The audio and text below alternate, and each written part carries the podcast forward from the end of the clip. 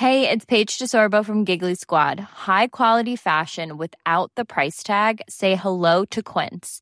I'm snagging high-end essentials like cozy cashmere sweaters, sleek leather jackets, fine jewelry, and so much more. With Quince being 50 to 80% less than similar brands. And they partner with factories that prioritize safe, ethical, and responsible manufacturing. I love that. Luxury quality within reach. Go to quince.com slash style to get free shipping and 365 day returns on your next order. Quince.com slash style.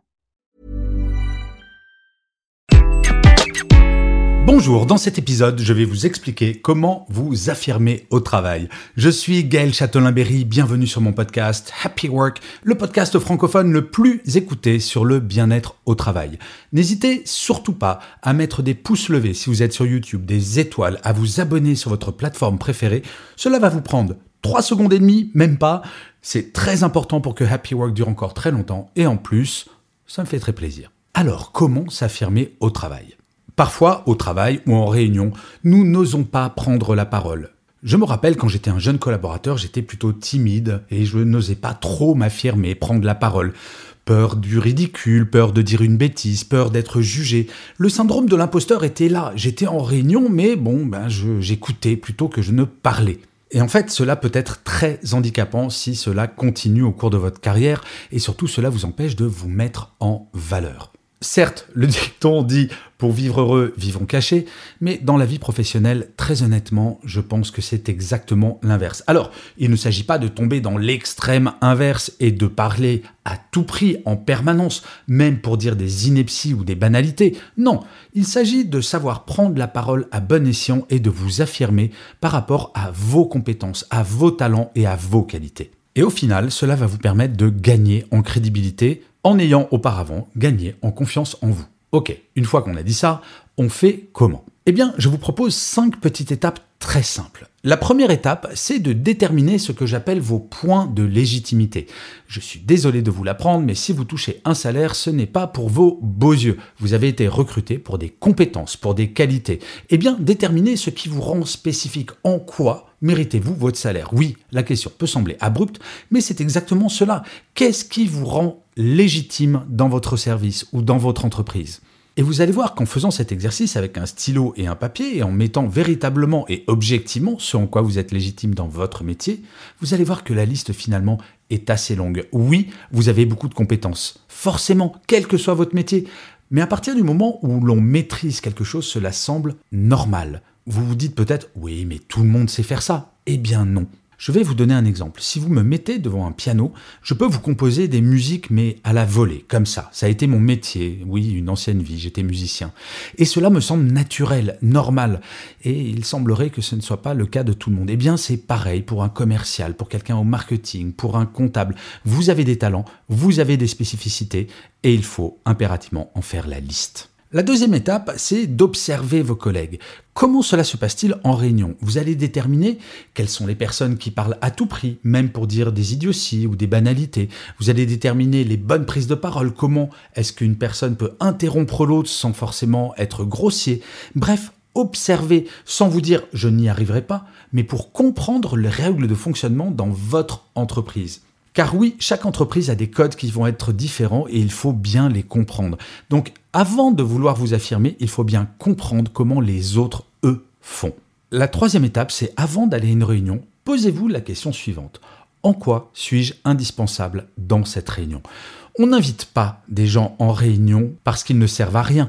On invite quelqu'un dans une réunion parce qu'on pense que son savoir, ses compétences vont pouvoir être utiles à la réunion. Eh bien, si vous avez un manque de confiance en vous, si vous pensez ne pas être forcément légitime, posez-vous la question de mais pourquoi je participe à cette réunion?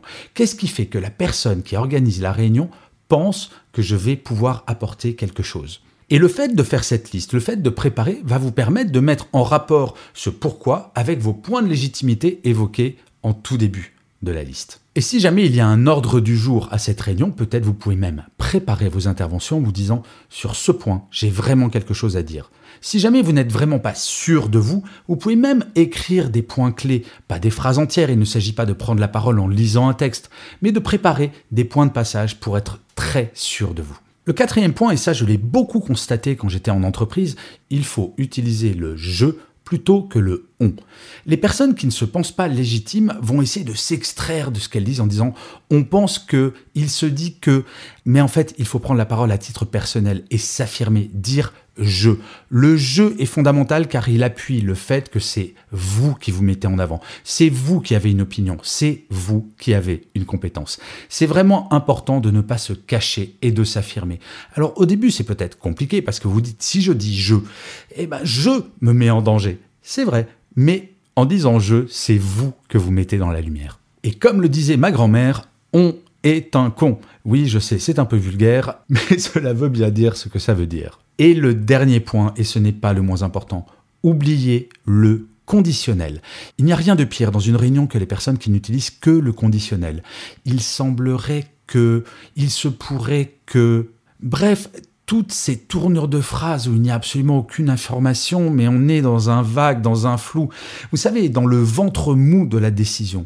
S'affirmer, c'est utiliser l'impératif parfois, dire je pense que, dire il faut, par exemple. Ou une autre tournure de phrase, je pense que, il faudrait faire cela, il faudrait faire ceci et montrer à l'audience que vous êtes absolument sûr de vous.